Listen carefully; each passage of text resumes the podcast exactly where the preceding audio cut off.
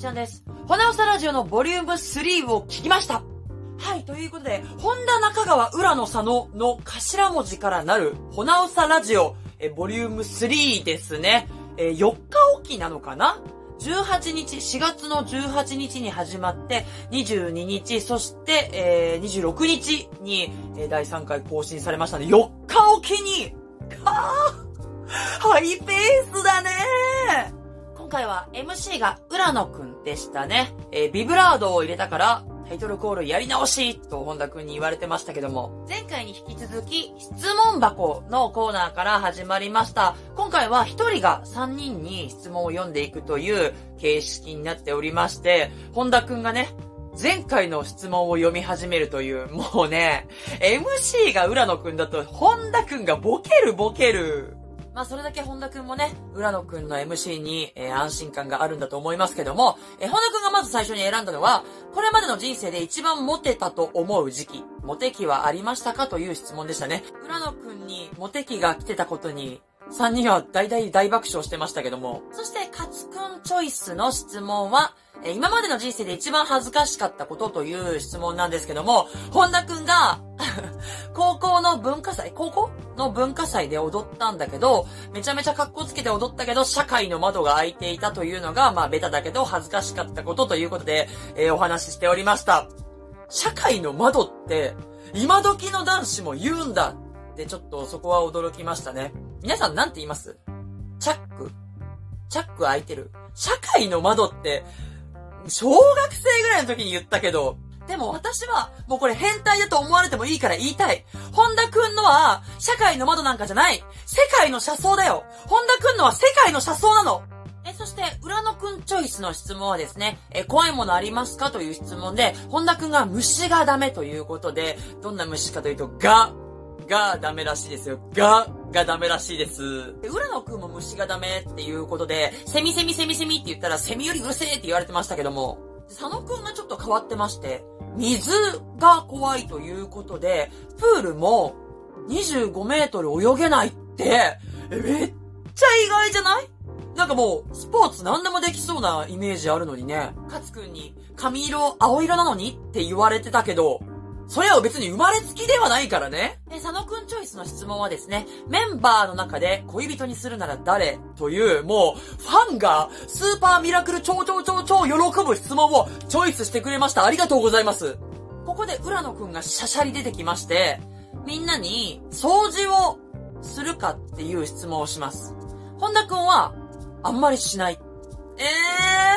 えー、いいね。私あの、綺麗好きな人無理だから、あ、本田くんと会うじゃんって思っちゃった。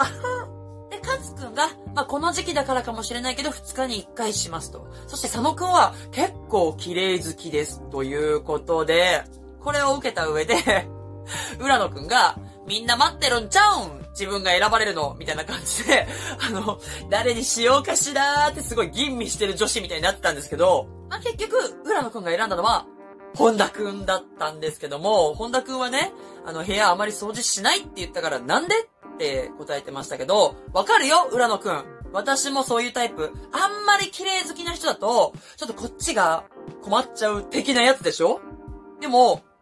浦野くんが、私綺麗好きなイメージがあったから、えー、本田くんそこで選ぶんだっていう、ちょっと嫉妬？それを受けた上で本田くんは？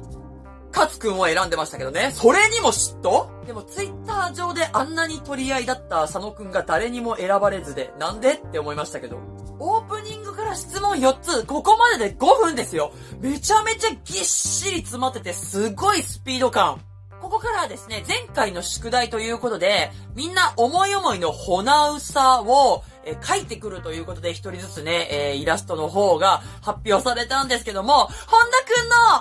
うさぎ、ほなうさ、かわいい。私、ちょうど今、ビースターズっていう漫画にハマってて、本田くんのイラストがまさに、このうさちゃんと、このライオンを、こう、なんか足して2で割ったようなイラストだったんですよ。自分が今、ハマってるものに近いイラストが来たから、勝手に運命を感じてしまいました。もうすぐね、私の悪い癖、すぐこう、運命と勝手に結びつけてしまうのよ。そして、カツくんのイラストは、4匹のウサギ、シンプルめなイラストだったんですけども、なかなか可愛かったですよね。あの、瞳でみんなの特徴をね、あの、捉えてましたし、浦野くんが本当にそっくりでした。あとね、耳にピアスがしてあって、あ、こういう細かいところも可愛いと思って。そして、浦野くんなんですけども、普通にうまいめっちゃうまいいや、この、この流れだからとかじゃなくて、多分本当にうまくて、グッズとか今後、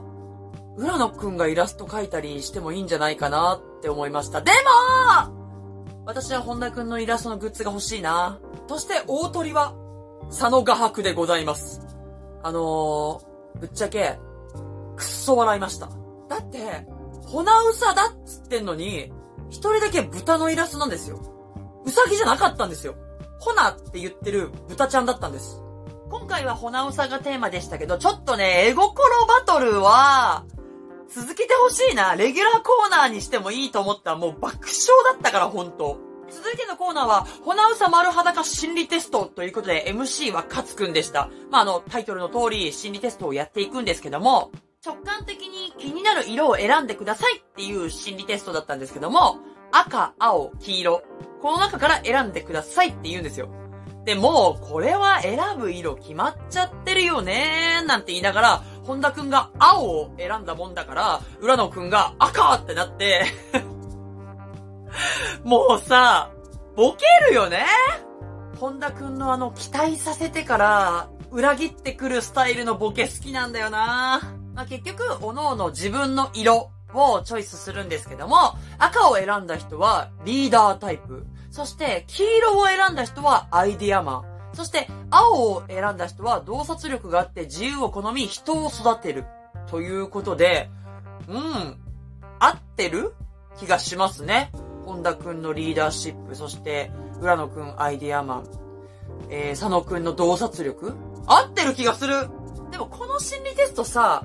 本田くん推しの人は、まあ私も含め、直感的にって言われたらさ、赤っってなりがちじゃないですか。そしたら、本田くん推しのファンの人は、みんな、リーダーシップあるってこと？で、次の心理テストは浦野くんが出してくれるんですけども、ドラキュラが言えなくて ごめんなさい、思い出し笑いしちゃいました。ド、ドリャ、ドリャキュラみたいな感じになっちゃって、まあ私もちょっと今、ドラキュラ？ちょっとセーフギリでしたけど、ドリャキュラってずっと浦野くんが何回かチャンスあったのに、全部ドラキュラってなってて、かわいい。すごいざっくり説明しますと、え自分がドラキュラに襲われていますと。4つの武器がありますので、え使う順番を決めてくださいという心理テストでした。え1番、杭、2番、十字架、3番、ニンニク、4番、太陽。これ皆さんも一緒に聞きながら自分も心理テストやったりとかしてたんですかね私はしてました。十字架1番、2番ニンニク、3番杭、4番太陽の順番にしました。私はね。で、これが、怖いものチェックということで、2番目に選んだアイテムがキーになってくるみたいです。カツくんが2番目に選んだのはニンニクですね。私もカツくんと一緒2番目がニンニクですね。これはですね、嫌われること、人に嫌われることを恐れているということで、そして佐野くんが2番目に選んだのは十字架でした。こちらは失敗や挫折を恐れているという。そして、私の本田くんは これがですね、一番最初にニンニクを使って、2番目に杭十字架太陽を全部同時に使うと。これあの、2番目決めてくださいって言われても譲らずに、もうこれは全部一緒に2番に絶対使うんだって言い張ってこうなりましたから、結果2番目が3つもあるということで、えー、失うこと、親から叱られること、自分偽ってる、とうとう、めっちゃ怖いものあるっていう感じになっちゃって、本田くんって意外と闇属性だったんだなーって思ったら、支えなみにシュートだったらどういう順番なのって本田くんに聞かれて、浦野くんが答え始めるんですけども、もうね、ここのくだりがもう一番好きだった。もう、浦野くんマジおもろいわ。十字架を食べますでもう吹き出したもんね、私。はい、えー、12分53秒。前回と一緒ぐらいかな。この短い時間の中で企画3本、かなりね、スピード感がある内容でしたけども、もう純粋にね、すっごい楽しいんだけど、なんか逆に勉強になる。逆にっていうかもう逆じゃなく勉強になる。はい、ということでね、各メンバー、こちらのほなおさんラジオの方、SNS で告知してるんですけども、え今回もちょっとね、本田くん、私の本田くん、私のって言ってください、いつも。ごめんなさい。でも、みんなのものって分かってんの。でも、この動画の中だけでは私の本田くんって言わせて言わせてほしいの。私の本田くんが、えー、告知した文章だけちょっと読ませていただきますと、インスタのストーリーですね。お休み前や通勤前にぜひ。けど、賑やかすぎて落ち着く感じではないか？あら。ちゃんと寝るときは、波の音でも聞いて寝てください。ちょ、ちょっと待って。あのー、早く寝なねに続く、寝かせにかかるワード？波の音でも聞いて寝てくださいだって、エローえ、エロくない？だって波の音進めてくるんだよ。なんかエロくない？ちょっと、え？私がおかしいのかな？えー、どうしよう。波の音聞いて寝ようかな。えー、でもなんかそれちょっと、やらしくない？はい、すいません。ちょっとよくよく考えたら何もエロくないですね。何もやらしくないことに気づきました。大変失礼しました。ということで、今夜は、本田くんにおすすめされたので、波の音を聞きながら眠りたいと思います。えー、チャンネル登録、グッドボタンの方、よろしくお願いします。じゃあねーバイバーイこれからも一緒に、この朝を楽しもうね応援しようねバイバーイ